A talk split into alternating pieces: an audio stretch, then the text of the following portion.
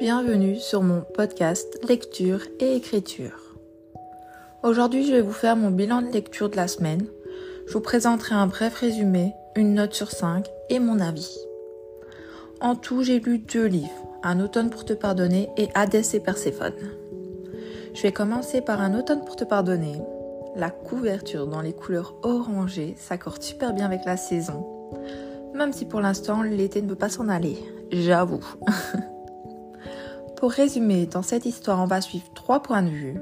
Celui de Camélia, une jeune avocate, son bourreau, Rory, qui décède mystérieusement, et enfin Lou, son meilleur ami et amant, qui devient le principal suspect de son meurtre. Dans un esprit de vengeance, Camélia va reprendre l'affaire et défendre Lou. Pour ce qui est de ma note, j'ai mis un 4 sur 5. L'enquête m'a tenu en haleine du début à la fin. Pour être tout à fait honnête, vers la fin, j'avais découvert le ou la meurtrière.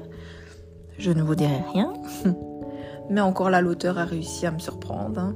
Elle a semé tellement d'indices tout au long du roman. Parfois, j'ai pensé savoir la vérité, mais j'étais complètement à côté de la plaque. Pour ce qui est de ma deuxième lecture de la semaine, Hadès et Perséphone. On va suivre la vie de Perséphone, une jeune déesse sans pouvoir qui veut devenir journaliste dans le monde des mortels. Lors d'une soirée en boîte de nuit, elle se lance dans une mystérieuse partie de cartes, se retrouvant piégée par un contrat avec Hadès, le dieu des enfers. Elle doit créer la vie dans son royaume et de là en découle euh, l'histoire. J'ai mis un 5 sur 5 comme note ça a été un coup de cœur pour moi cette lecture. Euh, je me suis laissée tenter par ce livre de romantaisie. On va dire que ma sœur m'a mis un peu la pression. J'aime beaucoup le fait de ramener la mythologie grecque à notre époque avec nous, pauvres mortels. Le personnage d'Hadès, tellement mystérieux mais aussi attachant, j'ai tellement hâte de lire le tome 1 de Hadès du coup. Et Perséphone, quant à elle, des fois, elle m'a un petit peu saoulée, on va dire.